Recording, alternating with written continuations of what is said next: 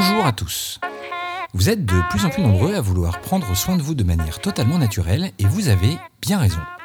Aujourd'hui, je vais vous parler des symptômes associés aux troubles menstruels. Pendant la période des règles, les symptômes qui y sont associés sont tellement courants et touchent tellement de femmes qu'on les considère à tort comme normaux.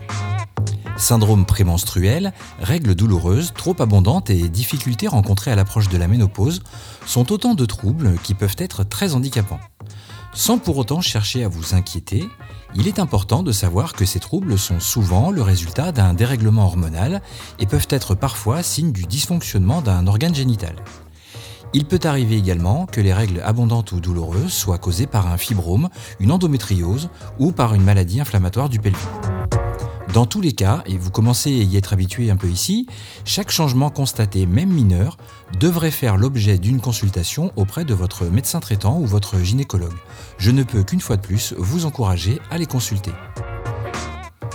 Dans le cas des dysménorrhées par exemple, plus communément appelées règles douloureuses, on constate souvent que la douleur est plus intense la veille ou le jour des règles et a tendance à s'apaiser les jours qui suivent. Cette douleur, qui représente la première cause d'absentéisme scolaire chez les filles, se caractérise souvent par des crampes dans le bas du ventre et des contractions pouvant remonter au milieu du dos ou descendre dans les jambes. Elle est parfois associée à d'autres symptômes, mal de tête, nausées ou grande fatigue. Il est connu de longue date que la chaleur a tendance à apaiser ces désagréments, mais quand cela ne suffit pas, vous êtes nombreuses à vous orienter vers les antalgiques comme le paracétamol ou des antispasmodiques pour lutter contre les contractions de l'utérus. Dans le cas des règles abondantes ou irrégulières, là, euh, plus beaucoup de solutions. Causées par un dérèglement hormonal, il sera nécessaire d'en alerter votre médecin traitant afin qu'il dresse un diagnostic et vous guide dans le traitement le plus adapté. Mais saviez-vous à quel point la réflexologie pouvait être une aide précieuse dans les troubles menstruels Par son action sur le système nerveux qui l'influence, elle apporte une détente et un soulagement quasi immédiat.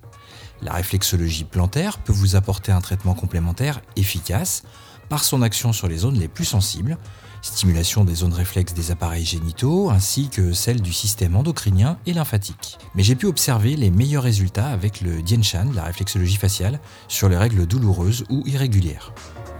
En clair, quel que soit l'âge ou le problème, une solution existe pour réduire et soulager les règles douloureuses, abondantes, les mastoses, douleurs au sein, les bouffées de chaleur ou d'autres symptômes causés par la ménopause.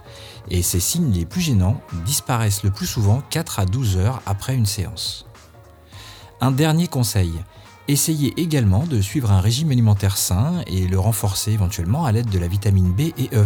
La vitamine B permet de retrouver de l'énergie et renforce le fonctionnement du système nerveux, et la vitamine E permet de réduire les douleurs et protège le système immunitaire grâce à ses vertus antioxydantes.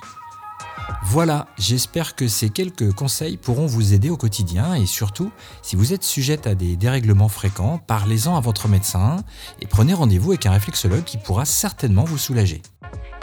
Si ce sujet vous a plu, n'hésitez pas à réagir en commentaire et à le partager autour de vous. Allez, c'est fini pour aujourd'hui. C'était Gaël de la page Facebook Réflexologie Vendée.